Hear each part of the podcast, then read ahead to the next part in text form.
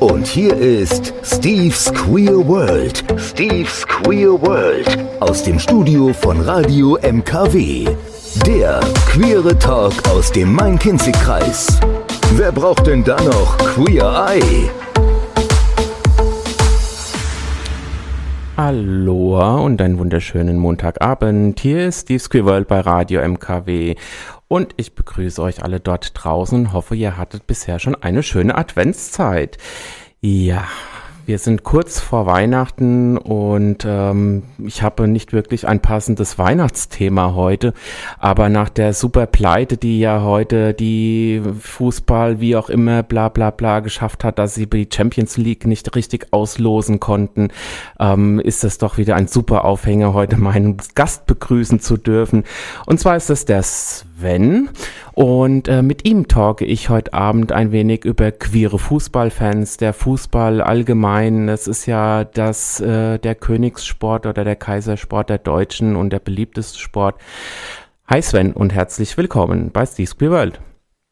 Hallo, schönen guten Abend zusammen. Ja.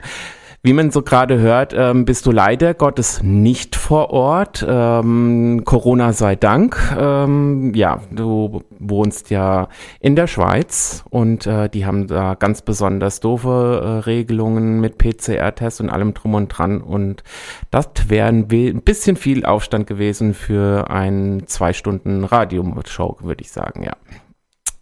Somit haben wir uns entschieden. Ähm, ich hoffe, ähm, wir kriegen es trotzdem so schön auf die Reihe, wenn du vor Ort gewesen wärst. Wäre natürlich toll gewesen.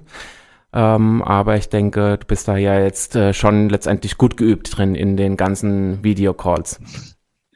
Ja, das auf jeden Fall. Aber ich wäre natürlich gerne gekommen. Ähm, aber eben, also ähm, das ist äh, die einzige wirkliche Maßnahme, die der Schweizer Bundesrat beschlossen hat ist ein verschärftes Einreiseregime und ähm, ja, darunter leiden wir jetzt eben. Also ich hätte, wenn ich, wenn ich heute vor Ort gewesen wäre, hätte ich zur Wiedereinreise morgen dann eben einen PCR-Test vorlegen müssen und mich in drei Tagen nochmal testen lassen müssen. Und da haben wir dann gedacht, ist vielleicht ein bisschen sehr viel Aufwand. Ein Riesenaufwand und naja, aber die Schweizer haben es ja anscheinend gut unter Kontrolle, wenn es ja nur die von außen sind. okay, lassen wir jetzt mal unkommentiert.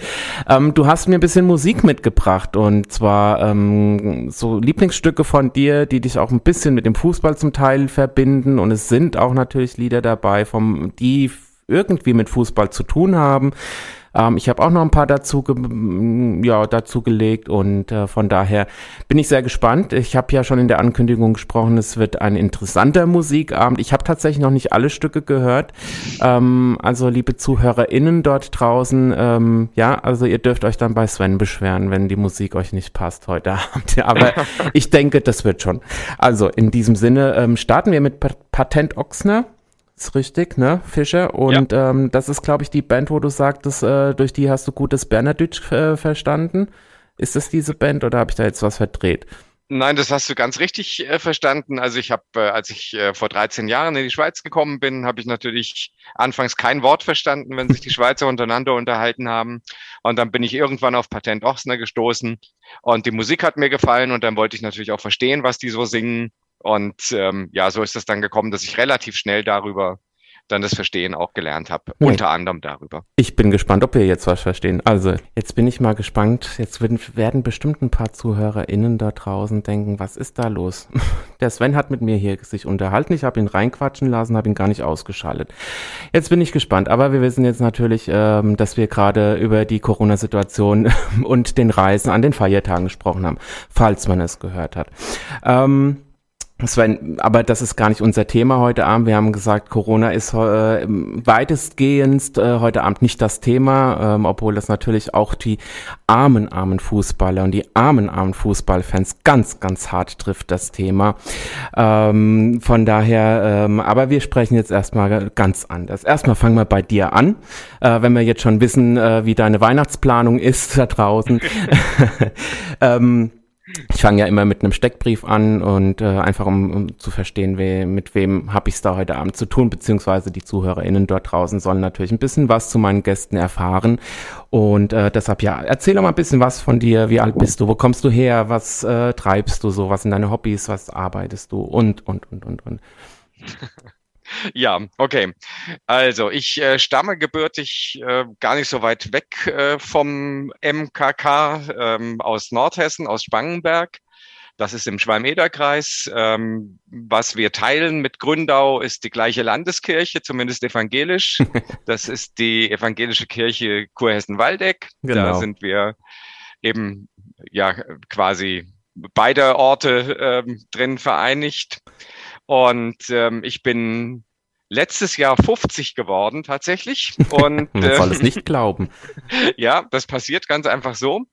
Und ähm, ja, äh, bin, habe äh, vor einigen Jahren oder vor mittlerweile schon ziemlich vielen Jahren mal Wirtschaftswissenschaften studiert, aber eigentlich nie so wirklich äh, damit gearbeitet. Ich habe während des Studiums schon äh, bei Lufthansa gearbeitet und bin da auch geblieben nach dem Studium und bin dann eben in die IT gerutscht. Mhm. Ähm, bin ein bisschen dazu gekommen, wie die berühmte Jungfrau zum Kinde, die wir in zwei Wochen, knapp zwei Wochen ja dann auch wieder feiern werden. Genau. Und ähm, bin in, in, dem, in dem Bereich Telefonie unterwegs, äh, bin allerdings nicht mehr bei Lufthansa, sondern bin 2009 dann in die Schweiz gewechselt, war dann zuerst bei der Schweizer Telekom, der Swisscom, dann bei der Schweizer Post und arbeite jetzt seit etwa ja, nicht ganz zwei Jahren, also seit Beginn der Pandemie ähm, mhm.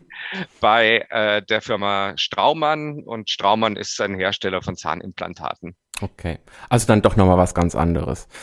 Vom genau. Thema her sozusagen. Wie war das denn, ähm, wenn wir schon drüber sprechen, wie war das denn plötzlich das Leben, äh, um ungefähr 100 kmh zu reduzieren, als du dann in die Schweiz gekommen bist? naja, also ähm, also ich sag mal so, ich habe mich, hab mich relativ, relativ gut und relativ schnell auch eingewöhnt. Liegt natürlich auch dran, dass ich in, in einer Beziehung bin äh, seit 2008 mit einem Schweizer. Und ähm, das hat natürlich auch sehr viel geholfen, weil ich da dann natürlich auch in den, in den Familien- und Freundeskreis so ein bisschen mit ein, gebunden wurde und dadurch hat man eben dann auch direkt so ein bisschen Kontakte gehabt zu Einheimischen, ähm, was wohl manchen Menschen schwerfällt, wenn sie, wenn sie in ein anderes Land kommen, generell. Mhm. Und ähm, ich denke, also da habe ich halt einfach einen, einen Startvorteil gehabt durch meinen Partner und ähm, ja, das, das hat es mir natürlich dann schon einfach gemacht. Das ist schon so. Zumal ja auch die Bern, den Bernern sagt man ja danach, dass sie ja ganz besonders, die so ganz besonders gemütliche Menschen sind, so ganz, ja. Das, das ist so und die sind aber auch, äh, auch zu Recht auch stolz drauf, dass sie halt so, ein, so einen, äh, diesen, diesen die Ruhe äh, haben, ne? Entschleunigungsmodus mhm. haben. Und das, also ich persönlich muss auch sagen, also man, man merkt es tatsächlich, wenn man, ich habe äh, die ersten Jahre im, im Raum Zürich gewohnt, als ich hier in die Schweiz gekommen bin. Und ähm, da merkt man es schon, man merkt schon alleine, wenn man in Zürich am Hauptbahnhof ist und das vergleicht hier mit dem Bahnhof in Bern auf der Rolltreppe in Zürich, da wird hochgerannt und runtergerannt und hier in Bern bleibt man halt stehen, weil die Rolle sich, äh, die Treppe sich ja bewegt und rollt. Ähm, da muss man ja nicht zusätzlich auch noch dann ähm, da irgendwie Hektik machen und Hektik verbreiten. Und das, ja, also das ist schon auch ein schönes Lebensgefühl, das muss ich schon sagen. Das stimmt wohl, ja. Ich bin ja öfters auch beruflich in der Schweiz gewesen, natürlich auch um euch zu besuchen. Von daher ähm, ist dann doch schon mal eine ganz andere Hausnummer. Also ich weiß noch, als ich die ersten Schweizer Kunden am Telefon hatte, wo ich mir dachte, oh, komm doch mal aus dem Quark endlich und erzähl doch jetzt, was dein Problem ist oder was du möchtest. Ja, man muss sich dran gewöhnen, aber ich muss sagen, es ist auch immer wieder wohltuend, meistens zumindest. Ähm, von deinem Hobby, ähm, ich glaube, wenn wir heute für das Thema Fußball sprechen, wird das wohl eins der großen sein, aber auch aber keins, was du ausübst. Dazu kommen wir dann natürlich auch später noch. Ähm, was treibst du denn sonst noch außer Fußball? Ja, sonst ähm, reise ich verdammt gerne, was natürlich in den letzten zwei Jahren auch ein bisschen sehr zu kurz gekommen ist. Also ich mag, mag gerne Städte reisen, mag aber auch gerne, äh, gerne das Meer. Mhm. Und ähm, mag auch gerne die Berge. Ähm, wir sind auch relativ häufig in den Bergen. Und ähm, ja, also Reisen ist dann äh, schon nochmal so ein, so ein zweites Hobby, ähm, das ich habe. Äh, dann gehe ich gerne auf Konzerte, mag sehr gerne Musik. Und ähm, ja, das füllt mich dann schon ziemlich aus, muss ich sagen. Wenn man es dann noch mit dem Fußball kombiniert, ähm, mit ja häufig mehreren Spielen innerhalb äh, einer Woche, da ist es dann schon, da ist der Kalender dann schon voll genug. Und 24 Stunden manchmal nicht genug. genau. ähm, sprechen wir noch mal ganz kurz über dein Coming Out. Ähm, auch immer so eine ganz interessante Geschichte. Jetzt bist du ja schon 50 Jahre alt. Das muss man sich mal überlegen, wie das vor 50 Jahren dann tatsächlich war. Ähm, wie, wie war das denn für dich? War es ein Coming Out oder wurdest du geoutet oder und wie war dann die Reaktion in deinem Umfeld? Ja, also ich habe mich natürlich nicht vor 50 Jahren geoutet. Ähm, das, das ist schon mal klar. Ähm, also, aber, also generell muss ich schon sagen, also ich war ein ziemlicher Spätzünder, was das angeht. Also ich war knapp 30, als es dann soweit war. Mhm. Ähm, das war ähm, zu, zu, selbst zu dem Zeitpunkt war das schon ähm, ein relativ später Zeitpunkt. Also ähm, und ähm, habe mich muss ich auch sagen, also habe mich auch selber äh, lange Zeit schwer getan damit. Ähm, und dann, äh, als ich dann aber das endlich gemacht habe und dann die Reaktionen drauf gesehen habe, äh, da habe ich dann aber oft auch gedacht, hey Mensch, hättest das mal ja zehn Jahre früher können. gemacht. Äh, so ungefähr, genau. Ja. Ähm, und ja, also der so aus, aus dem direkten Umfeld, der Einzige, der, der einen Moment gebraucht hat, äh, damit klarzukommen, das war mein Vater. Mhm. Ähm, das hat sich dann aber auch relativ schnell und relativ äh, schlagartig gebessert, als er dann meinen damaligen Freund kennengelernt hat, den du ja auch recht gut kennst. Ähm, Wir erörtern jetzt nicht unsere privaten Hintergründe, bitte. genau. Und also mit dem hat er sich dann auch gleich von Anfang an sehr gut verstanden. Und ähm, ja, dann war das auch relativ schnell gegessen. Aber mhm. insgesamt muss ich sagen, ist es alles sehr einfach gewesen. Und man sieht, ein, ein Outing kann oder ein Coming Out kann auch immer wieder sehr positiv sein. Ja, jetzt haben wir schon ein bisschen was von dir erfahren, zumindest was den Steckbrief betrifft. Natürlich werden wir jetzt auch dann nochmal gleich äh, auf das Thema Fußball in deinem Leben eingehen. Und ähm, ja, da haben wir das nächste Schweizer Lied, wo ich dich natürlich jetzt auch von der Sprache herausnehme, damit die ZuhörerInnen da draußen auch die Halunken oder den Halunke sich anhören können mit für die, richtig? Ja, genau, für die wissen. ja, ähm, das sagen ja auch viele Fußballer von sich und äh, auch die Fans bestätigen das ja auch sehr oft, äh, werden ja bejubelt wie sonst nur was. Es ist, also man merkt vielleicht, dass, äh, dass das jetzt nicht so mein Thema ist, aber ich dachte mir, aber es ist natürlich ein Thema, ähm, denn man glaubt es kaum, aber es gibt tatsächlich queere Fußballfans. aber naja, man verstehe es oder verstehe es nicht. Du verstehst es, Sven, auf jeden Fall. Ähm, denn Fußball begleitet dich so mehr oder weniger dein ganzes Leben, wenn ich das so äh, mitbekommen habe. Und es ist auch eine Leidenschaft von dir, die du auch früher ausgeübt hast. Richtig, ja. Also ich habe äh, früher auch selbst gespielt, schon als, als kleines Kind äh, war, war Fußball eigentlich so das, was äh, was mich so angetrieben hat sportlich. Ähm, mhm. Ich war nie besonders gut, aber immer, immer leidenschaftlich und immer mit vollem Herzen dabei. Ähm, hab als, als, als junges Kind habe ich in der Abwehr gespielt. Dann bin ich irgendwann ins Tor gewechselt und da dann auch relativ lange geblieben. Ähm, und ähm, dann irgendwann äh, viel später dann dann wieder Abwehrspieler geworden. Okay. Ähm, ja, war es zu langweilig im Tor, war zu wenig in, in Einsatz, zum Einsatz gekommen, war eure Mannschaft so gut? Nee, eher im Gegenteil. okay, also du hattest zu viel zu tun, zu viele genau. Bälle abgekriegt. Genau. Ich verstehe, ich verstehe. So also es, es war jetzt nicht unbedingt die Profikarriere, die da schon halb auf dem Weg war. Nein, nein, ganz und gar nicht. Es gab zwar, als ich A-Jugendspieler war, da war ich äh, 17, da gab es mal einen Zeitungsbericht, der äh, darüber berichtet hat, äh, dass ich gegebenenfalls zu Girondin Bordeaux nach Frankreich wechseln würde. Mhm. Ähm, das war aber eine Ente, also da war nichts dran an dem Bericht. Ähm, okay.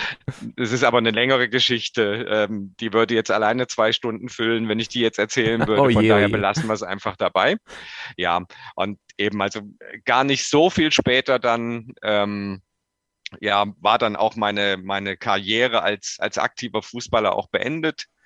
Ähm, und zwar habe ich mir äh, dann, als ich dann auch mal auf dem Feld gespielt habe, äh, habe ich mir dann das Kreuzband gerissen. Oh. Und ähm, ja, da war es dann äh, erstmal vorbei. Ich habe dann später auch, auch wieder nochmal Fußball gespielt äh, selber Ähm, allerdings dann eher so im Freizeitbereich, also mhm. also so mit, äh, mit Freizeitmannschaft oder Betriebsmannschaft, damals auch bei Lufthansa.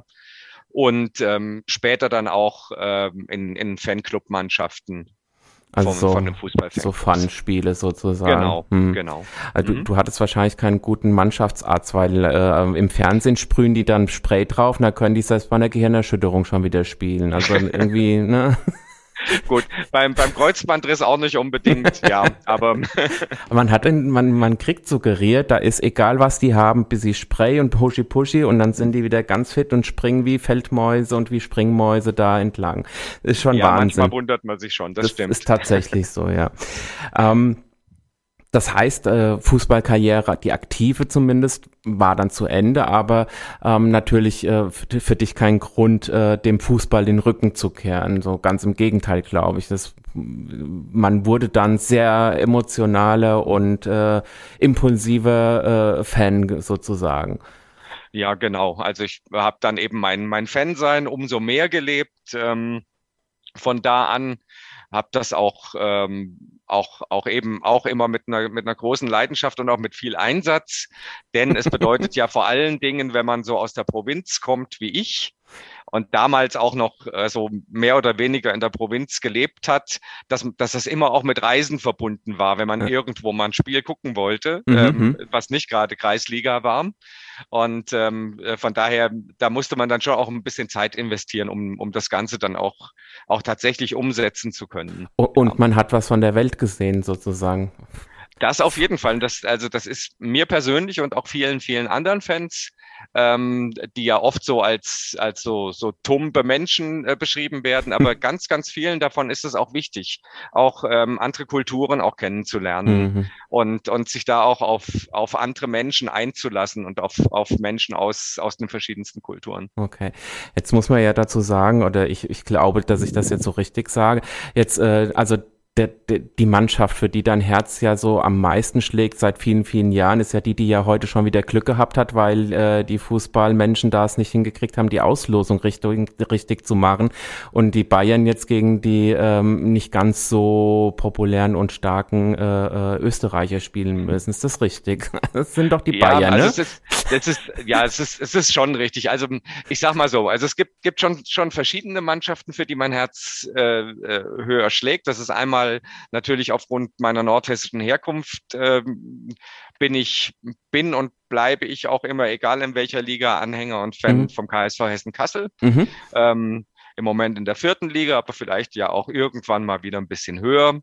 Ähm, ja, dann, dann ist es äh, der FC Bayern seit auch seit seit früher Kindheit bin ich Bayern-Fan. Mhm. Ähm, auch da, äh, klar, wenn man, wenn man aus Spangenberg kommt, da muss man sich halt irgendwo einen Bundesligisten suchen. Ja, und dann, ja, dann ist halt die, die Wahl irgendwie auf Bayern gefallen. War, ja, und, war es ähm, die Popo, Popo, Popularität, die dann da gezogen hat? Oder? Nee, ich glaube, ähm, das war damals gar nicht so sehr der Fall. Nee? Also das, nee, ich denke, ähm, zu der Zeit, ja, war das eigentlich eher, ja, also hat es waren sie in dem Moment gar nicht so erfolgreich. Also sie waren natürlich gut, aber sie waren jetzt nicht, nicht so Dauermeister wie jetzt im Moment. Mhm. Ja. ja. damals hatten ja, sie vielleicht nicht so, so, viel Geld gehabt wie heute. das sicherlich nicht, genau. Ja, und dann, ähm, was eben jetzt noch neu dazugekommen ist, das sind eben die Young Boys hier aus Bern. Mhm. Ähm, das natürlich, also in, in erster Linie dazu gekommen bin ich natürlich durch meinen Partner. Ähm, und ähm, das ist jetzt aber für mich, äh, in, inzwischen bin ich da mit genauso einer äh, starken Leidenschaft mit dabei. Also ähm, wir waren jetzt gerade gestern wieder äh, beim, beim Spiel und das, ja, da, da bin ich auch, auch also voll, voll mit dabei und ähm, ja, ziehe da auch voll, voll mit eben entsprechend dann. Ich finde ja den Mannschaftsnamen Young Boys Bern so, so grandios, weil also für mich hört sich das ja erstmal an wie so eine äh, schwule Stripper-Clique äh, äh, oder sowas. Ähm, mutig und ähm, ja, man, man muss sich erst dran gewöhnen. Also ich, als ich das erstmal gleich so, also, was ist das denn? Gut, ja, äh, eben, also aber es ist eben geschichtlich bedingt. Also der, der Verein ist 1880 1998 gegründet worden. Mhm. Und ähm, äh, damals ähm, ist der, der Fußball in der Schweiz eben sehr, sehr stark durch England beeinflusst gewesen. Okay. Und dann, dann gab es in, in Basel gab es die Old Boys und ähm, in, in Bern waren eben diejenigen, die dann den, den Verein quasi aus der Taufe gehoben haben, waren eben vor allem Studenten also und die waren Menschen. natürlich entsprechend jung und die mhm. haben dann halt gesagt, okay, wenn da die Old Boys sind, dann sind wir eben die, die Young Boys. Sehr schön. Und äh, von den Young Boys werden wir nachher noch mal ein bisschen äh, hören, wenn wir da über so ein paar äh, Vorkommnisse sprechen, sage ich mal so. Ich will noch nicht so viel verraten. Ähm, Genau, also das sind so deine Herzensclubs und äh, von daher ähm, hat sich natürlich dann auch irgendwie ergeben, ähm, da es ja noch mehrere Menschen gibt, äh, wie dich und deinen Partner übrigens, liebe Grüße Simon, ähm, dass es ja auch andere Menschen gibt, die, äh, die dem Fußball so zugeneigt sind wie ihr. Und äh, da hat sich dann, oder da haben sich die Fans zusammengetan zu einem queeren Fußballclubverein oder Entschuldigung, Fußball-Fans-Club Verein, wenn man so sagen möchte. Und ähm, darüber sprechen wir gleich, nachdem wir jetzt ähm, wieder ein bisschen Musik äh, auch, auch aus, der, äh, aus der Schweiz, ne? Also da sogar ein Richtig, Schweizer genau. Fußballer mitsingt. Ja, es ist kein Schweizer Fußballer, er ist Franzose, aber ah. er hat eben äh, unter anderem auch bei Young Boys gespielt, mittlerweile leider nicht mehr, wobei mittlerweile ist er halt auch schon älter geworden, aber er ist jetzt in dem, in dem nächsten Lied auch zu hören, also den, den, den Hauptteil des französischen Textes singt er, den wird der eine oder die andere von euch vielleicht dann auch verstehen können, wer in der Schule ein bisschen Französisch hatte. Und äh, der andere Künstler ist der Olli Kerli, das ist ein guter Bekannter von uns auch, äh, der uns auch sehr, sehr unterstützt in der Antidiskriminierungsarbeit. Ja, dann bin ich sehr gespannt. Und ihr da draußen könnt es auch sein. Song zum Sportsong geschafft, keine Ahnung. Aber in vielen Fußballstadien mit Sicherheit, oder? Ja, er lässt sich halt einfach nachsingen, also zumindest die Melodie, dieses na na na na na na na. Genau. Und das ja, das, das sowas adaptieren Fußballfans dann schon gerne. ich so. ich kenne es noch tatsächlich aus dem Public Viewing, äh, als 2006 die Weltmeisterschaft bei uns war. Mhm. Also da war das ja der absolute Renner queere Menschen und Fußball, Sven. Ähm, ich habe ja immer gedacht, dass sowas gibt's gar nicht. Also, ne, also schon, ich meine, ich habe Fußball schon immer doof gefunden, außer zur WM, zur EM. Dann halte ich auch immer zu Spanien, bin immer in der Unterzahl, wenn wir irgendwo Fußball gucken. Also irgendwie alles komisch. Ähm, aber ihr seid gar nicht so wenige, ne? Ja, wobei, also ich muss, ich muss zugestehen, dass ich äh, früher auch irgendwie gedacht habe, ich wäre wahrscheinlich der einzige schwule Fußballfan auf dieser Welt. Und ähm, muss dann auch sagen, dass ich dann auch auch echt schon auch ein bisschen überrascht war, dass es dann doch so, so viele davon gibt, mhm. äh, von uns. Und ähm, als, als ich das dann so, so festgestellt habe, also zum einen hat es mich natürlich riesig gefreut, zum anderen äh, hat es mich aber immer noch so ein bisschen, muss ich sagen, auch äh, überrascht. Mhm. Und das war schon auch eine interessante Erfahrung, dann zu sehen, hey, es gibt doch eine ganze Menge äh, an, an, an schwulen oder auch lesbischen Fußballfans. Ja, ähm, ich meine, klar, beim Frauenfußball verstehe ich schon, ähm, äh, ne, da ist es ja, ich sag jetzt mal, ist es doch ein bisschen offener und dann ist ja, ne, auch wenn alle nicht lesbisch sind, aber sie sind dann doch zum großen Teil, äh, die, zumindest die Spielerinnen, ähm, aber was mich halt dann immer so verwundert, das ist ja eigentlich Fußball seit der Testosteron äh, äh, gesteuerte äh, Sport, äh, ne, wo ja auch die, sag ich jetzt mal, alle heteronormativen Männer und, und da gibt's auf die Fresse und dann wird sich gekloppt, da gibt's die Hooligans. Und wo ich mir immer so denke und dann wir zarten schwulen Männlein, ja, äh, wir sind ja nicht alle so, das ist ja das ist das eine, aber ich habe immer gedacht, wie, wie passt das so alles zusammen, aber ähm, wenn wir äh, sagen, äh, Männerfußball, Frauenfußball, gibt es da irgendwie auch nochmal einen Unterschied, ob äh, was jetzt so die, die Anzahl von Fans betrifft? Ist es dann im Männer, beim Männerfußball doch schon höher als beim Frauenfußball oder ähm, gibt sich das nicht so viel? Also die Anzahl an queeren Fans? Ja. Ja, also es ist schon so, dass, dass das ähm, so ist, wie es auch sonst im, im Fußball allgemein ist, dass schon dass schon der Männerfußball da deutlich mehr Zulauf hat. Das ist mhm. schon so. Es gibt sicher auch einige, die sich auch, auch für, für Frauenfußball interessieren und das ist auch gut so. Ähm, aber aber der, der Großteil ist schon, schon fokussiert tatsächlich auch auf, auf den Männerfußball. Ähm, und auch nicht nur auf die Bundesliga, sondern auch auf, auf äh, niedrigere Ligen. Also wir haben äh, bei uns bei QFF haben wir bis in, in Deutschland bis zur vierten Liga ähm, äh, Fanclubs mit dabei. Mhm. Und ähm, also das, das gibt's schon, also schon relativ breit auch dann. Ja. Wie ist das denn? Ähm, ich, ich weiß es, zumindest äh, ähm, es gibt zum Beispiel die Regenbogenadler äh, von der Eintracht, ja. Also tatsächlich, das ist ja der, soweit ich das verstanden habe und, und das so mitbekomme, ist das ja der queere ähm, Fanclub der, äh, der Eintracht. Ähm, gibt es das bei allen Vereinen so oder zumindest bei den meisten Vereinen? Ähm, und, und wie leicht beziehungsweise wie schwer haben es denn dann auch die Fußballfans, auch so, sag ich mal, so, wenn man so ein bisschen so zurückblickt, bevor, sag ich mal, das äh, Thema Queer so, so, äh, äh, sag ich mal, so mehr ins Licht gerückt wurde? Ja, also es ist, ist so, dass, ähm, dass es die queeren Fanclubs in sehr vielen Vereinen gibt, nicht in allen Vereinen, aber in mhm. sehr vielen Vereinen, auch wieder aus den, den ersten Ligen. Ähm, erste, zweite Liga ist, ist relativ breit vertreten. Ähm, und ähm, ja, dann, dann äh, dritte, vierte Liga wird es dann etwas weniger, aber, aber trotz alledem, also es gibt schon sehr, sehr viele mhm. unterschiedliche. Und ähm, wie, wie schwer oder einfach sie es haben, das ist, das ist sehr unterschiedlich. Das kann man nicht so pauschal beantworten. Kommt es also dann es auch wieder auf den Verein selber an? Also ja, zumindest, äh, wo der Verein auf, dann. Auf den, Genau, auf den Verein oder eben auf die, auf die jeweilige Fanszene des Vereins. Mhm. Ähm, das ist, das ist aber wirklich ganz unterschiedlich. Also ähm, sehr viele, muss ich aber sagen, haben es nicht besonders schwer. Okay. Also Klar fällt vielleicht mal irgendein blöder Spruch oder so, aber man, man muss dann halt auch mal so, so, so ein bisschen so ein, so ein Panzer auch entwickeln mhm. mhm. und das halt auch mal an sich abprallen lassen, wenn dann mal was passiert und das nicht gleich äh, dramatisieren. Mhm. mhm. Ähm, ich denke, im, im Großen und Ganzen, die, die meisten der, der Fanclubs haben eher positive Erfahrungen gemacht insgesamt.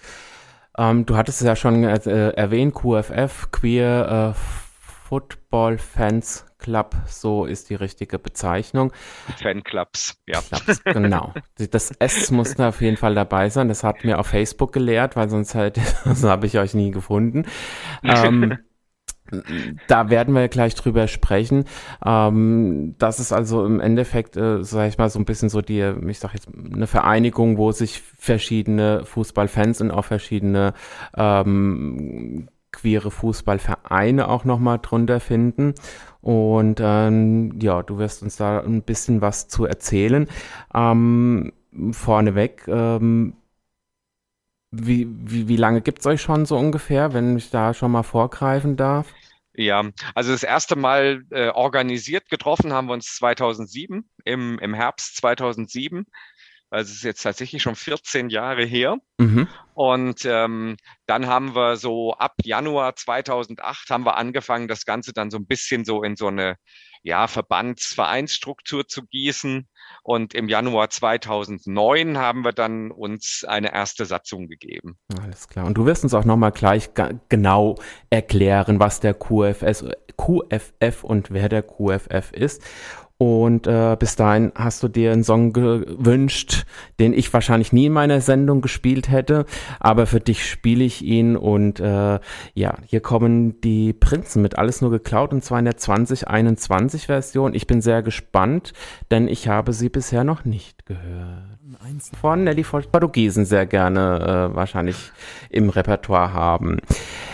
Sven, der QFF, wir haben es gerade schon angesprochen, euch gibt es schon fast, ja, so mehr oder weniger 14 Jahre ungefähr, haben wir jetzt gesagt.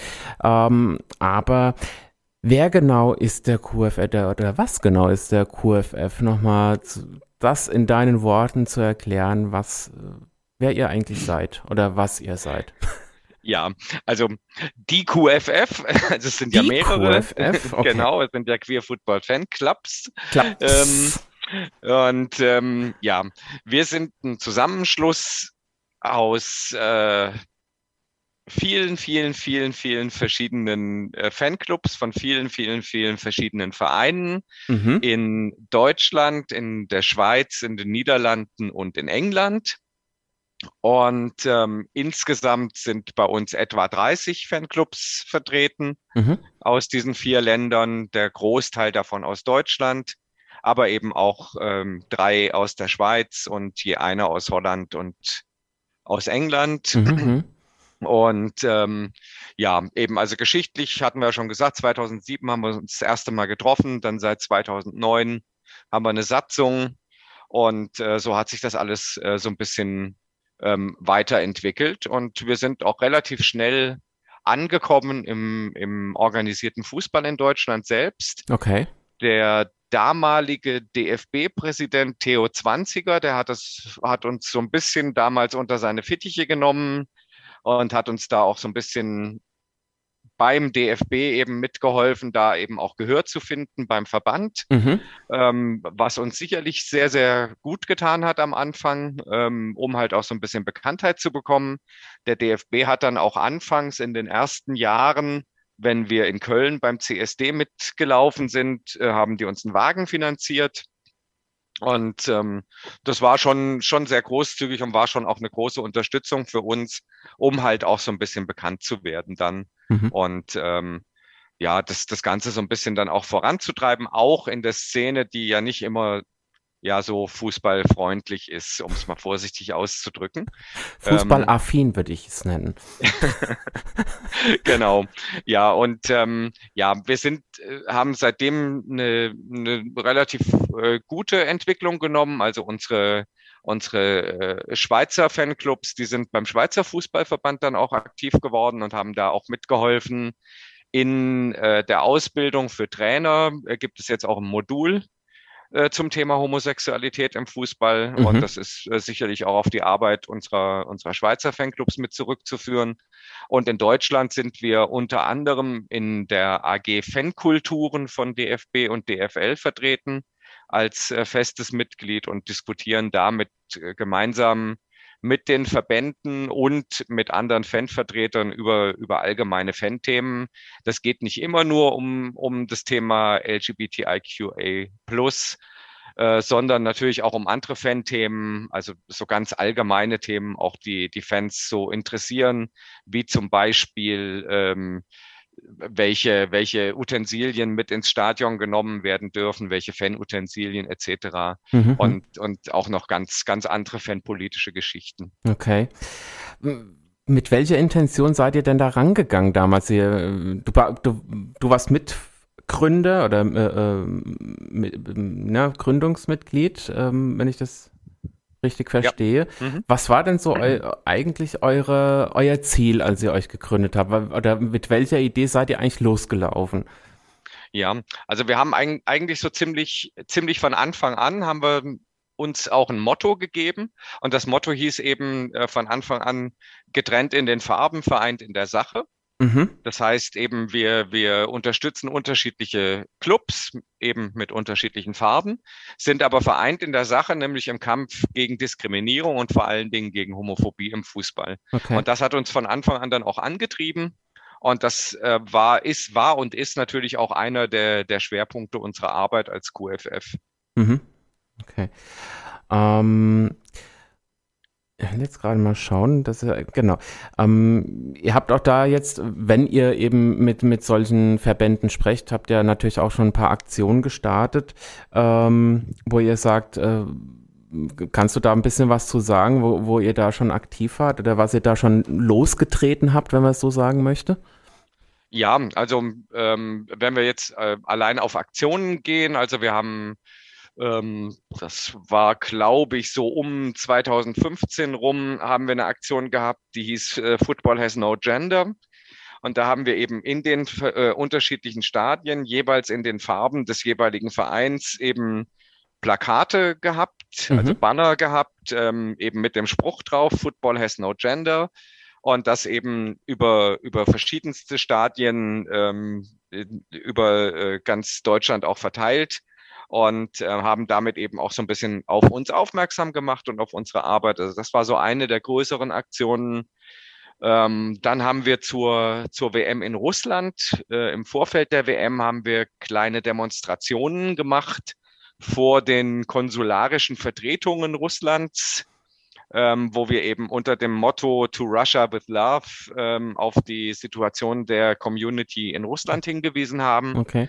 Und da haben wir unter anderem in Berlin, in Frankfurt, in Leipzig, in Bonn und in München ähm, jeweils bei den Konsulaten beziehungsweise bei der Botschaft eben kleine kleine Demonstrationen gehabt. Das war auch eine recht schöne Sache. War jetzt nicht riesig groß. Ich glaube, die, die größte Veranstaltung war die in Berlin mhm. ähm, vor, der, vor der Botschaft. Aber es war trotzdem eben so eine Sichtbarkeit einfach da, dass wir gesagt haben, okay, es gibt uns, wir sind da und wir gucken und gucken genau, wie ihr da mit unseren Freunden umgeht ja, und ja. Ähm, wie ihr äh, die da entsprechend behandelt. Und eine ganz andere Geschichte, die wir gemeinsam mit dem, mit dem DFB umgesetzt haben und auch mit dem LSVD. Ähm, das ist äh, das Thema genderneutrale Toiletten. Mhm. Ähm, das ist äh, ja aus einer aus, aus einer kleinen Sitzung raus entstanden, die wir, die wir in Frankfurt hatten im, im Haus vom DFB. Ähm, und da haben wir eben darüber gesprochen und haben dann gesagt, dass es eben besonders bei den, bei den äh, Trans-Fans äh, eben immer wieder Probleme gibt. Ähm, zum einen ähm, im Eingangsbereich mit den, mit den Kontrollen und zum anderen aber eben natürlich auch die Toilettensituation. Mhm. mhm. Und äh, dann hat der DFB auch relativ schnell dann auch gesagt, ja, das, äh, da sind wir gerne mit dabei und unterstützen das auch. Und seitdem gibt es äh, sofern es möglich ist von den, von den Stadien her, wo die Spiele stattfinden, bei allen offiziellen DFB-Spielen eben genderneutrale Toiletten okay. im, im Stadionbereich, die auch eben entsprechend gekennzeichnet sind und wo dann eben ähm, jeder Mensch eben hingehen kann. Ja, ja. Und das, das ist eigentlich so einer der, einer der, der größten Erfolge, die wir so gefeiert haben, was das angeht. Sind ja jetzt natürlich auch äh, wirklich ganz spezielle Punkte, ähm, die mit Sicherheit auch ähm, einiges an, an negative äh, oder an, an, an negativen, sag ich mal, Rückmeldungen oder, oder vielleicht ein bisschen Gegenwind äh, äh ausgelöst haben. Ich sage jetzt mal, ähm, okay, die russischen Botschaften oder vor den äh, konsularischen äh, Bereichen dort ein bisschen na, Aufmerksamkeit zu erregen, hat vielleicht noch nicht so viel, äh, äh, sag ich mal, Negativität ausgelöst. Ähm, aber eure Plakate, jetzt gerade Football has no gender, ich glaube, dass gerade das Wort Gender ist ja auch für viele schon so ein, so ein Reizwort. Ähm, wie waren denn da die, die Erfahrungen oder die auch die, die, äh, die Reaktionen? Habt ihr da ein bisschen was mitbekommen, wie da die, sag ich mal, so die Heteronormativen äh, reagiert haben? Also, ähm, um ganz ehrlich zu sein, ich glaube, es gab darauf keine negativen Reaktionen. Und zwar okay. vor allem deshalb, dass zu dem Zeitpunkt, als wir das gemacht haben, war dieses Wort Gender einfach noch nicht so im, im allgemeinen äh, Gebrauch vertreten. Mhm. Ich glaube, wenn wir das heute wieder machen würden, wird es mehr, wird es wahrscheinlich mehr Reaktionen hervorrufen als damals. Damals hat wahrscheinlich ja, äh, nur der kleinste Teil der Menschen überhaupt gerafft, worum es geht. ähm, nehme ich jetzt einfach mal an. Also so ganz, äh, ganz äh, frank und frei äh, gesprochen. Ich, ich denke, ich denke aber tatsächlich, also wenn, wenn, wenn wir das heute nochmal machen würden mit genau eben diesem Spruch, mhm. äh, dass es da vielleicht hier und da schon auch zu entsprechenden Diskussionen kommen würde, klar. Ja. Aber das nehmen wir hin. So ist es nun mal, dafür seid ihr auch da und dafür kämpft ihr ja auch. Ähm, wir werden gleich ein bisschen über die Pläne sprechen und auch jetzt gerade, äh, du hast es schon angesprochen, Russland, äh, das nächste Thema wird Katar sein. Ähm, da werden wir gleich drauf zu sprechen kommen. Ähm, ich habe da jetzt, ähm, ohne das dir mitzuteilen, eine kleine Überraschung mit eingebaut, weil heute ist ja im Endeffekt meine letzte Sendung vor Weihnachten. Und da habe ich mir gedacht, also ich kann jetzt nicht wirklich eine ganze Sendung ohne einen Weihnachtssong machen. Ich habe mir auch einen ganz schönen rausgesucht. Und es ist nicht Last Christmas, obwohl ich, liebe Leute, ihn sehr mag. Also ich, ne, Last Christmas verschont, aber es gibt einen Weihnachtssatz aus. Wir bleiben beim QFF. Ähm, Du hast ja gerade schon von ein paar Aktionen gesprochen und äh, da möchte ich auch gerade nochmal drauf zurückkommen, ähm, eben auch gerade zur WM in Russland.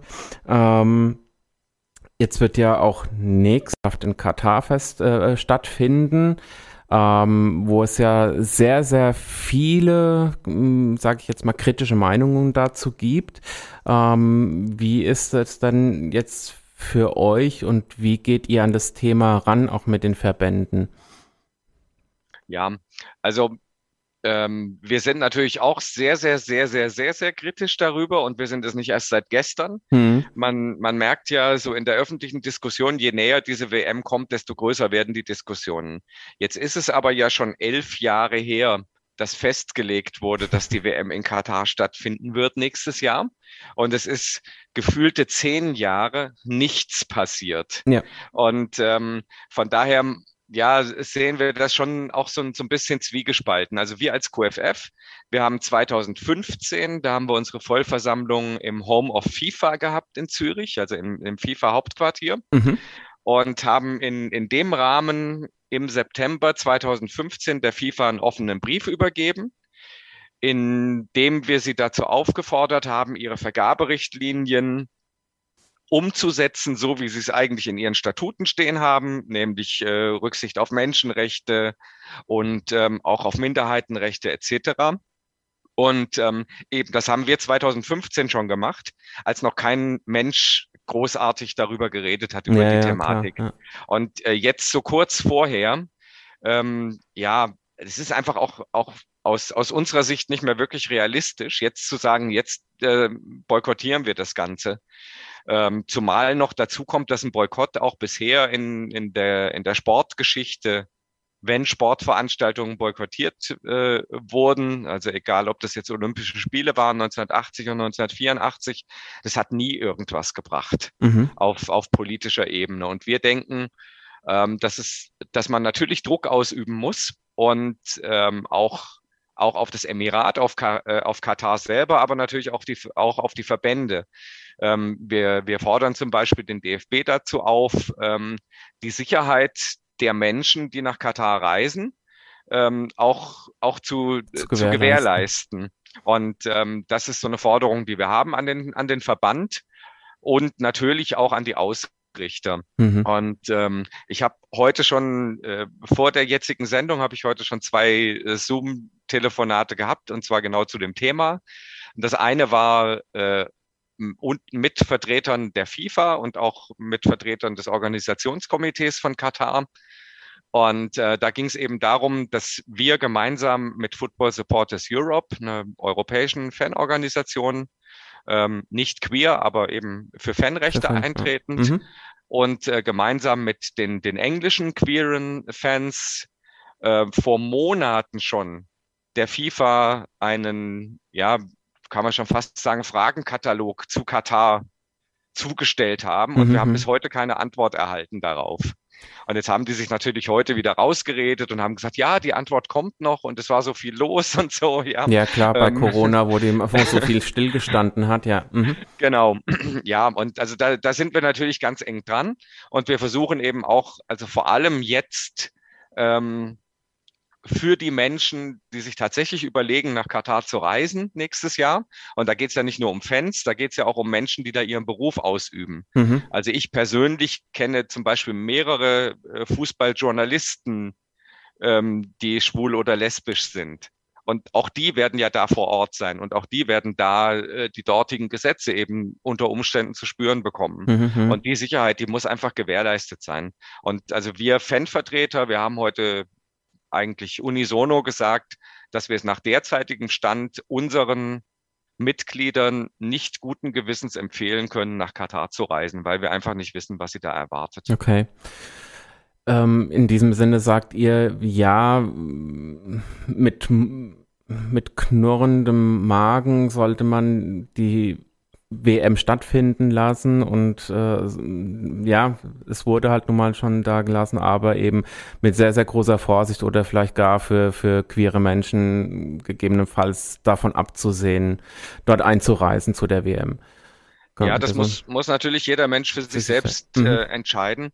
Ähm, wir sagen aber nach dem, was wir eben bisher wissen über, über äh, die, die Gesetzeslage, und wenn wir, wenn wir auch sehen, was, was sonst so passiert, also es ist jetzt gerade äh, kürzlich gewesen, da ging es jetzt nicht um, um LGBTIQ äh, sondern eben um, um allgemeine äh, Menschenrechte. Da ging es um Journalisten aus Norwegen, ja. die ein etwas kritischeres Interview geführt haben und das ging auch alles noch gut. Und dann sind sie zu ihrem Hotel zurückgekommen und da hat die Polizei auf sie gewartet. Mhm. Und das sind einfach Dinge, die dürfen nicht passieren in, in, im, im Rahmen von so einem Ereignis. Und da muss eben auch ganz klar sichergestellt sein, dass die Menschen sich da erstens frei bewegen können und zweitens äh, auch, auch entsprechend äh, da nicht irgendwie einkassiert werden, wenn sie irgendein kritisches Wort sagen. Ist es denn so abwegig? Ähm, ich meine, natürlich äh, kannst du da ja nur aus äh, deine, von deinem eigenen Bauchgefühl aussprechen, aber wäre es so abwegig, ähm, jetzt gerade wenn so Dinge sich jetzt immer häufiger äh, oder wenn solche Dinge verhäuft stattfinden und man immer mehr merkt, dass sich dieses Land in keinster Weise ähm, bewegt, zu sagen, okay, es gibt andere Länder, die könnten das ziemlich schnell übernehmen und man verlegt die WM doch? Ja, mh, mm, also sagen wir so, es ist, es ist schon ein enormer Aufwand, der betrieben werden muss, um sowas auf mhm. die Beine zu stellen und sowas zu organisieren. Ähm, trotz alledem würde es sicherlich ähm, Länder geben, die die Infrastruktur haben und die das auch hinbekommen würden. Vielleicht auch nicht alles hundertprozentig, aber zumindest so, dass es dass es eben einigermaßen laufen kann. Auf der anderen Seite ist aber die Frage, ja, was, was erreicht man damit? Also für die, für die äh, Bauarbeiter, die da in Katar schon umgekommen sind, für die ist es eh zu spät. ja, das stimmt, ähm, ja. Und ähm, so, so zynisch wie das klingen mag, aber also denen, denen hilft man ja leider nicht mehr. Und ähm, das dann jetzt noch so Knall auf Fall irgendwo anders hin zu verlegen, ja, das würde aber natürlich auch die FIFA nicht machen. Also wenn man, mhm. wenn man sieht, wie jetzt im Moment läuft ja gerade da dieser Vorbereitungswettbewerb auf die WM, der mhm. Arab Cup in, in Katar. Und ähm, da sieht man ja, wie, wie die da äh, von den, von den FIFA-Spitzen auch hofiert werden. Und ja, ja. also da, da sind wir auch äh, relativ realistisch und sagen auch, okay, da, da wird auch nichts mehr in der Richtung passieren. Und wenn da überhaupt mal Kritik geübt wird, dann so butterweich, ja, dass es, mhm. dass es wohl kaum zu wirklichen nachhaltigen Verbesserungen führen wird. Deine persönliche Einschätzung zur WM nächstes Jahr, wird es eine WM mit Geisterspielen sein oder mit halbbesetzten Stadien? Oder meinst du, der Fußball wird gewinnen und es gibt äh, eine ganz normale, in Anführungszeichen, WM? Also ich, ich glaube schon, dass die Stadien eher voll sein werden. Ob sie mit Fans aus anderen Ländern gefüllt werden oder mit irgendwelchen Statisten, die sie sich äh, da selber rekrutieren unter ihren Einwohnern. Das wird man noch sehen müssen. Aber ähm, also ich, ich gehe fest davon aus, dass es Zuschauer in den Stadien geben wird. Okay. Dann äh, schauen oder harren wir der Dinge, die da auf uns zukommen. Und ja, und wir sprechen dann gleich äh, nochmal über die queeren Menschen im Fußball und es gibt auch noch viel mehr. Ähm, bis dahin gibt's ja den Song hast du mir gesagt, der muss auf jeden Fall drin, bleiben, den dürfen wir nicht rauswerfen, auch wenn wir noch so lange quatschen. Und zwar The Killers, Human. Bis gleich weiter. Bayern sehr oft singen können, oder? Wie ist das da? es kommt vor. Kommt vor, hab ich mir doch fast gedacht. Sven, wie ist das denn mit so, wenn wir jetzt äh, so zurückblicken? Es gibt ja einmal so dieser Status quo, wie es, äh, sag ich mal, in, in den letzten Jahren war, ähm, was jetzt, ähm, ich nenne es jetzt mal Queerness im Fußball betrifft. Ähm, wir bleiben jetzt noch mal in den Rängen sozusagen bei den Fans. Was hat sich denn so über die letzten Jahre verändert? Was, was könnt ihr gerade auch die das dann auch mit einem in Anführungszeichen professionellen Auge beobachten in den Stadien und unter den Fans? Was hat sich denn da verändert, wenn was äh, das Thema queere Fans betrifft? Ja, also im, im, Großen und Ganzen können wir schon sagen, dass wir eine ziemlich gute Entwicklung genommen haben, so in den, in den knapp 15 Jahren, die wir das jetzt machen, mhm. ähm, dass sich da einiges entwickelt hat, dass es auch, auch eine gewisse Normalität erreicht hat. In, in vielen Vereinen äh, gibt's, sind die, die queeren Fans auch wirklich integriert bei den, bei den anderen, anderen Fans und machen sogar auch zusammen Aktionen und äh, auch, auch gemeinsame Abende. Äh, mhm mit, mit Vorträgen oder ähnlichem, äh, wo dann eben auch verschiedene Themen beleuchtet werden. Also da hat sich schon sehr viel geändert. Ähm, man darf aber natürlich auch nicht verkennen, dass es trotzdem ja auch eine so ein bisschen gegenläufige gesellschaftliche Entwicklung gibt. Und ich denke, die sehen wir auch im Fußball teilweise. Ja. Ähm, dass so ein, so ein, ja, bisschen so ein national angehauchter äh, Konservativismus äh, sich da auch wieder so ein bisschen durchsetzt. Ähm, Das gibt's natürlich auch. Mhm. Und da muss man natürlich sehen, dass man da dann auch rechtzeitig die, die, äh, den, Die den Fuß in der Tür ja, hat ja, und das dann eben auch entsprechend äh, eindämmen kann. Mhm. Und da ist es dann eben auch ganz wichtig, dass man sich eben auch auch äh, Verbündete sucht ähm, unter den anderen Fans. Mhm. mhm. Denn äh, wenn man, wenn man in einer, in einer größeren Gruppe dann auch auftreten kann und, und äh, gemeinschaftlich auch vorgehen kann gegen mögliche Entwicklungen, dann ist es natürlich viel einfacher, als wenn das jetzt nur eine, eine kleine Gruppierung machen Hm, würde. Ja. Und das ist eine ganz wichtige Sachen, Sache.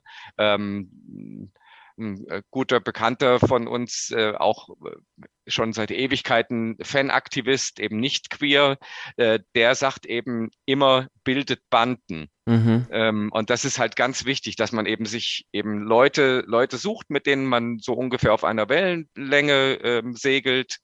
Und äh, dass man, dass man mit denen gemeinsam dann eben halt wirklich ste- hinstehen kann und sagen kann, hey, bis hierhin und nicht weiter. Wenn ich das ja so richtig, äh, natürlich sieht man halt eben, äh, wenn, wenn man die Nachrichten schaut oder man, man hat, hm, es gibt halt auch die ganzen queeren Medien, äh, in denen man Dinge nachlesen kann. Ist schon tatsächlich so, ähm, dass es da Spiele gab, wo dann tatsächlich auch, sag ich, in, ich sag jetzt mal, die homonormativen Menschen dann sich äh, mit den queeren Menschen solidarisiert haben und da auch gegen äh, Wind gebracht haben, wenn dann eben eine gegnerische Mannschaft kam, die dann plötzlich irgendwelche homofeindlichen äh, äh, oder ja, sag mal, homophoben äh, äh, Dinge da auf den Tisch gebracht hat. Also ob das jetzt einem Spieler gegenüber war oder auch den, den, den überhaupt queeren Menschen gegenüber. Ähm, ist das dann so ein, so ein Bündnis sozusagen? Ja, das schon. Also da, da merkt man dann schon auch, ähm, und zwar also ganz an, an ganz unterschiedlichen Orten eben, dass es da halt dann tatsächlich auch so eine Solidarisierung gibt Mhm. ähm, und, und man da dann auch gemeinsam halt auch wirklich vorgehen kann. Ja. Wie ist es denn, ähm, sind denn dann äh, die queeren Fans in diesen sogenannten Fankurven dann auch mit integriert? Stehen die da mit drin und brüllen auch, äh, äh, was das Zeug hält? Ist das dann tatsächlich so? Also in, in vielen Fällen ist es so. Mhm. Also ich, ich kann es äh, zum, zum Beispiel berichten, also aus, aus München, da ist es definitiv so, ähm, mit den, den beiden Fanclubs, die wir da vertreten haben. Die sind also wirklich direkt in der Südkurve mit integriert und ähm, sind da auch äh, voll mit dabei. Und ähm, das gibt es auch an anderen Orten. Es gibt aber natürlich auch welche, die sagen, nee, es ist ihnen lieber, wenn sie irgendwo ein bisschen in, in, in Ruhe das Spiel verfolgen können. Äh, das, ist, das ist dann eben auch, auch ähm, jedem selber überlassen und, und ähm, da ist eben jeder Mensch dann auch wieder anders und ähm, da, da muss man dann auch die persönlichen äh, Bedürfnisse auch einfach Mhm. äh, berücksichtigen.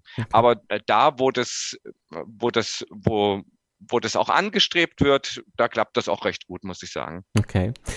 Gibt es denn da, ähm, ich, ich komme jetzt mit der Frage, möchte ich auch schon dann fast überleiten in den nächsten Blog.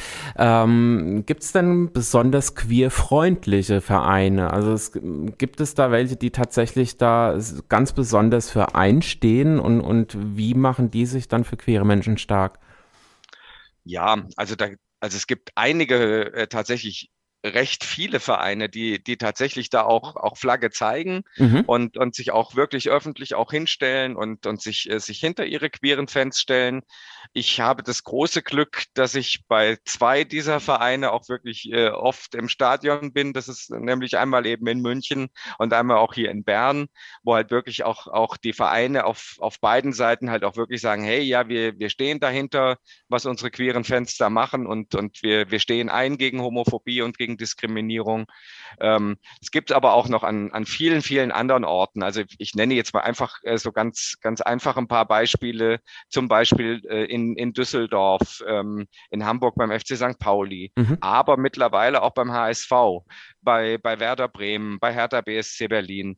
Äh, da gibt es überall sehr, sehr, sehr, sehr gute Entwicklungen, was das Thema angeht, auch von den Vereinen her. Okay. Du hast einen jetzt schon genannt, beziehungsweise zwei. Ich könnte ja jetzt ein bisschen kritisch fragen, wie passt das dann, wenn, wenn die Münchner tatsächlich so Flagge zeigen, dass dann der Sponsor dann auch aus Katar kommt. Aber egal, das ist ein anderes Thema. Ich Das ist sicher ein ganz anderes Ich weiß, Thema dass das gerade auch da ziemlich heiß diskutiert und nicht nur bei den Queeren, sondern auch bei den äh, heteronormativen Fans. Aber anderes Thema. Ähm, nein, ich möchte, ähm, du hast jetzt zwei Vereine genannt, die tatsächlich ähm, dafür bekannt sind, dass sie eben sehr queerfreundlich sind und da auch echt Flagge zeigen. Ich glaube, der, äh, der St. Pauli Club hat, hat auch tatsächlich da einen Song oder in einem Song mitgewirkt oder die haben einen äh, äh zusammengestellt. Äh, wie die Zusammenhänge jetzt äh, genau waren, weiß ich gar nicht mehr. Ich habe ihn auch tatsächlich mal gehört, aber da gibt's wohl einen Song, der da so ein bisschen in diese Richtung geht oder äh, die, wo die auch damit singen, die da, ja, du weißt es wahrscheinlich besser wie ich, aber ich möchte eigentlich in ein ganz anderes Thema. Denn äh, der FC St. Pauli und äh, die Young Boys Bern ähm, haben es ermöglicht, dass es ein Filmprojekt gegeben hat, äh, einen ganz, ganz tollen äh, ähm, Spielfilm. Ähm, der tatsächlich auch mich berührt hat als nicht Fußball, unbedingter Fußballfan, sage ich mal, und zwar den Film Mario, ähm, wo es auch darum geht, äh, schwule Fußballer beziehungsweise ähm, ja sagen wir mal tatsächlich äh, schwule Fußballer, ähm, die es ja eigentlich so gut wie gar nicht gibt, in Anführungszeichen. Und äh, über das Thema werden wir im nächsten Blog äh, nochmal sprechen, was auch tatsächlich schon wieder unser letzter sein wird. Aber ähm, bis dahin ähm, gibt es jetzt noch was Französisches von, von dir gewünscht auf die Ohren und äh, dann noch was Spanisches. Genau, so machen wir das. Und dann sage ich doch, habt doch mal viel Spaß. Erstmal mit dem französischen Song, ihr Lieben. Ja, mit dem würde ich auch mal gern Fußball spielen, du. Ja, Ricky Martin, äh, das war 98 Frankreich, die Hymne für die WM. WM, ja. Genau, es war die WM. Muss mich hier vergewissern. Ich muss, nachdem ich mich ja hier schon fast um Kopf und Kragen geredet habe mit dem Song, also es war nicht der Song vom FC St. Pauli, sondern da war irgendwie ein bisschen mitgewirkt. Egal wir sprechen jetzt über Mario und über schwule Fußballspieler, die es ja statistisch ja gar nicht gibt. Außer einen, der sich inzwischen geoutet hat, beziehungsweise zwei, wenn wir unseren lieben deutschen Fußballspieler doch mit, noch mit dazu rechnen. Ähm, Mario äh, hat euch ja da so ein bisschen mit ins Spiel gebracht durch die Young Boys, äh, Young Boys Bern, schwieriges Wort. Ähm, und ähm, habe da auch tatsächlich, äh, beziehungsweise der Verein hat es ermöglicht, dass der Film dort äh, gedreht wird, weil der Plan war ja auch ein bisschen anders. Und äh, naja, ihr seid dann natürlich auch mit irgendwie involviert gewesen, aber jetzt nicht unbedingt über QFF, sondern eher Young Boys Bern oder wie war das dann gewesen?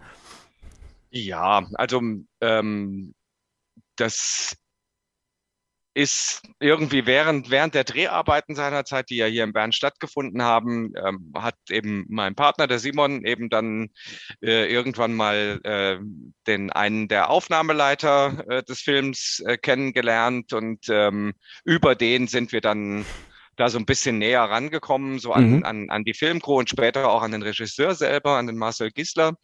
Und ähm, da ja, haben, haben eben mit denen dann auch ähm, versucht, das, das Projekt dann auch so ein bisschen zu pushen und ja. ähm, das Ganze auch so ein bisschen ähm, öffentlich zu machen, weil das natürlich ein Nischenfilm ist. Das ist uns auch allen klar gewesen äh, von Anfang an. Und ähm, wir haben dann halt versucht, so über unsere Kanäle eben auch entsprechend das dann auch zu bewerben. Und ich glaube, es ist uns auch relativ gut gelungen, muss ich sagen, so im Nachhinein. Das ist richtig. Und die Frage ist halt, warum ist es ein Nischenfilm? Ne? Weil ähm, der Film hat absolute Spielfilmqualität. Ich nenne es halt immer Spielfilm. Ich glaube, das ist total das altmodischste Wort. Oder bin ich inzwischen schon zu alt? Das ist da ein absolutes Movie. Ähm, nein, aber es ist, ne, also man, man kennt ja den ein oder anderen queeren Film, die halt so ein bisschen, naja, es ist halt sehr, mm, ja, ich sag jetzt mal speziell gefilmt, äh, wo man sagt, hm, komische Einstellungen und so weiter. Der Film ist halt echt super gedreht. Es ist, äh, es sind super Schauspieler, es ist ein super Thema, ähm, aber es ist ein Nischenfilm geblieben. Ne? Also er wird jetzt nicht äh, irgendwie auf ARD um 20.15 Uhr gezeigt, ähm, aber er packt halt ein sehr wichtiges Thema auch an und ich, ist es so, ist es ein Nischenfilm geblieben oder ist es ein Nischenfilm, weil das ein Thema ist, wovon die meisten in Deutschland nichts wissen wollen ähm, oder hat er vielleicht doch ein bisschen was schon bewegt? Also ähm, zum einen kann ich mal sagen, dass er hier in der Schweiz zur Hauptsendezeit gezeigt wurde bei SRF. Ah ja. Also ähm, SRF hat ihn allerdings auch mit gefördert. Das mhm. muss man natürlich auch fairerweise dazu sagen. Ähm, und ähm, von, von daher, also hier ist es tatsächlich zur, zur Hauptsendezeit um, um 20.05 Uhr ist es hier in aller Regel, ähm, ist er dann eben auch über, über äh, die Mattscheibe gelaufen. Mhm. Und er ist ja relativ lang mit knapp zwei Stunden. Ähm, Und also das, das finde ich, ist, ist dann schon auch ein, eine Auszeichnung für so, ein, für so einen Film. Ja. Dass er dann nicht irgendwann am Sonntagabend um 23.30 Uhr gezeigt Auf Arte wird. oder so. Ja. Ähm, eben, genau. Mhm. Äh, sondern, sondern halt wirklich äh, zur, zur Hauptsendezeit. Und das ist eben auch wichtig gewesen, den, den Film auch zu der Zeit ähm, zu produzieren und, und ähm, auch, auch öffentlich zu machen und das Thema auch öffentlich zu machen. Und das, das ist, glaube ich, auch ganz gut gelungen damit. Wird es jemals einen Durchbruch geben, was das Thema betrifft? Wird es irgendwann mehr schwule Männer oder mehr schwule Spieler geben, die sich outen? Ich meine, jetzt haben wir äh, Australien ähm, groß gefeiert, weil sich dort ein, ein Fußballspieler geoutet hat. Ähm, denkst du, oder wahrscheinlich kennt ihr sogar schwule Spieler und, und äh, die um Gottes Willen nie, das niemals nach draußen dringen, dringen darf. Ähm, haben wir da Hoffnung? Ja, also ich, ich denke, also unser Wunsch wäre es eigentlich, äh, dass sie sich gar nicht outen müssen, sondern dass sie einfach ihr Leben leben können. Mhm. Ähm, äh, die, die schwulen Spieler, so es sie denn gibt. Ähm, und also rein statistisch darf man ja davon ausgehen, äh, dass es noch mehr gibt als jetzt nur die, die Handvoll, die sich da bisher äh, bekannt haben. Ja. Das Rechenexempel äh, ist, äh, jeder zehnte Mensch ist queer ähm, okay, dann ziehen wir mal die Hälfte ab, weil es jetzt nur Männer sind, dann, dann ist es halt jeder 20. Also das heißt, auf jedem Spielfeld, äh, wenn so ein Spiel läuft, müsste rein theoretisch eine Person queer ja, sein. Ja. Also ob es, ob es so äh, tatsächlich äh, so sich umrechnen lässt, weil es halt schon ähm, auch andere Einflussfaktoren gibt, die vielleicht dafür sorgen, dass, dass, äh, dass dann nicht so viele auch, auch so lange durchhalten, auch unter mhm. anderem durch den Druck, den sie sich selber machen.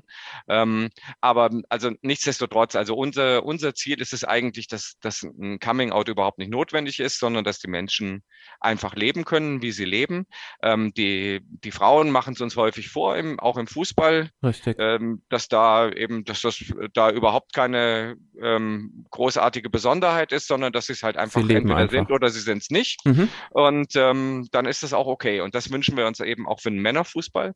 Und letztlich ist es uns auch egal, ob, ob ein, ein schwuler Spieler oder ein Heterospieler das Siegtor schießt. Hauptsache, es wird geschossen. Richtig. Und ähm, von, von daher, also das ist jetzt nicht unser, unser primäres Ziel, dass da möglichst viele da eben äh, sich, sich offen bekennen, aber eben dieses Umfeld zu schaffen, dass es möglich wäre, das wäre uns schon wichtig. Mhm.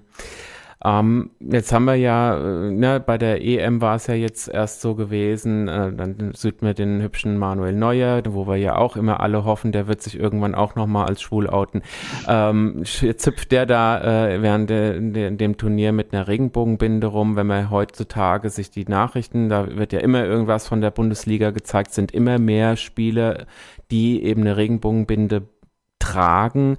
Ähm, meinen die das ernst oder sprechen wir hier schon von Pinkwashing im Fußball? Also ich, ich glaube, ich glaube, äh, Pinkwashing, das würde ihnen nicht gerecht werden. Ich glaube schon, dass, dass sehr viele im Fußball auch äh, tatsächlich eine, eine sehr, sehr, ähm, sehr, sehr positive Meinung haben und, und auch wissen, dass sie auch mit ihrer, mit ihrer Meinung auch was bewirken können bei mhm. jungen Menschen. Und ich kann zum Beispiel ein Beispiel nennen ähm, vom, vom SC Freiburg. Ähm, da war das so, dass der, dass der Kapitän von sich aus gesagt hat, vor der vorletzten Saison, er möchte das gerne, er möchte gerne bei den Spielen eine Regenbogenbinde tragen und äh, der hat es auch durchgezogen und dann habe ich zufällig ein Spiel gesehen, wo man gesehen hat, dass er die Regenbogenbinde getragen hat, aber darüber noch eine andere Binde. Und ähm, ah, die, ja. die, Regenbogenbinde hat aber so ein bisschen rausgeschimmert. Mhm. Und dann habe ich mich gefragt, was ist denn da jetzt passiert? Und dann habe ich mich dann beim, beim Verein, beim SC Freiburg erkundigt und habe dann ein sehr, sehr, sehr, sehr langes und angenehmes Telefonat gehabt mit jemandem vom, vom Verein. Mhm. Und der hat dann zu mir gesagt, ja, ähm, also der, der Christian Günther, der, der Kapitän, ähm, der, der steht auch voll dahinter und der, der will auch unbedingt die Regenbogenbinde tragen und, und eben die Weltoffenheit zeigen. Aber er ist eben auch Mensch und er ist eben auch Fußballer. Und Fußballer sind ja auch gerne mal abergläubisch. Und weil sie die letzten zwei oder drei Spiele verloren hatten, hat er dann gedacht, er müsste mal was ändern und hat dann halt einfach noch diese zweite Binde mit angezogen. Okay. Und ähm, gebracht hat es nur bedingt was. Ich glaube, sie haben unentschieden gespielt dann in dem Spiel. ähm, aber eben in, in den Spielen darauf hat er sie dann auch wieder offen äh, getragen. Und mhm. ähm, ja, also das ist so, ein, so, ein, so eine kleine Anekdote dazu. Ähm, es, aber woran man auch sieht, dass es den, den Leuten auch wirklich ernst ist mit dem Thema. Mhm. Ähm, jetzt hatten wir ja das Thema auch bei der EM eben gerade Ungarn und so, war ja da top aktuell gewesen. Äh, man hat sich dann, man hat dann doch nicht die Arena in Regenbogenfarben beleuchtet. Man hätte vielleicht gar nicht einen großen Aufstand machen sollen. Ähm, aber jetzt auch wieder mit Blick auf die äh, WM, ähm, glaubst du, es wird Fußballspieler geben, die eine Regenbogenbinde oder Kapitäne, die eine Regenbogenbinde tragen dürfen? Oder denkst du, es wird da versucht, das absolut nicht zu instrumentalisieren? Also ich kann mir vorstellen, dass es passieren wird. Das ist ja mhm. auch in der Formel 1 passiert. Lewis Hamilton hat ja auch diesen regenbogenfarbenen Helm aufgehabt. Ähm, und ich, ich glaube, ich glaube, es wird Wege geben, um Farbe ins Spiel zu bringen. Und ähm, ich, ich denke, dass es auch, auch da gemacht wird. Ähm, in welchem Umfang, in welchem Ausmaß, das, das kann man natürlich nicht beurteilen. Aber also ich, ich gehe davon aus, dass da auch irgendwas kommen wird. Wir, wir sind sehr gespannt und können sehr gespannt auf die WM äh, schauen, was da bis, bis dahin ist ja noch ein bisschen. Wir schauen, was alles passiert. Ähm, Sven, dir erstmal vielen, vielen Dank für deine Zeit. Äh, sehr, sehr schade, dass du nicht im Studio warst. Das, äh, vielleicht gibt es dann irgendwann nochmal eine Nachholsendung. Ähm, ja, insofern, äh, ja, weil unsere Zeit ist rum und ein bisschen Bellini will ich noch spielen. und äh, sage in dem Sinne vielen, vielen Dank, äh, habt eine gute Nacht und äh, ja, wir sehen, hören uns mit Sicherheit bald hoffe ich zumindest, genau. wenn Corona genau. es zulässt. Euch ZuhörerInnen dort draußen ähm, auch eine gute Nacht, äh, bleibt gesund, bleibt unanständig. Wir hören uns dann nach Weihnachten wieder und da gibt es den Rückblick, den Jahresrückblick mit Christy Moon und Steve's Queer World. In diesem Sinne, hier kommt noch ein bisschen Bellini äh, Samba de Janeiro. Macht's gut, ciao, ciao, aloha. Das war Steve's Queer World aus dem Studio von Radio MKW. Niemand hat an der Uhr gedreht. Es ist tatsächlich schon so spät. Nächste Woche gleicher Sender, gleicher Sendeplatz. Wird wieder queerer Talk gemacht. Aloha!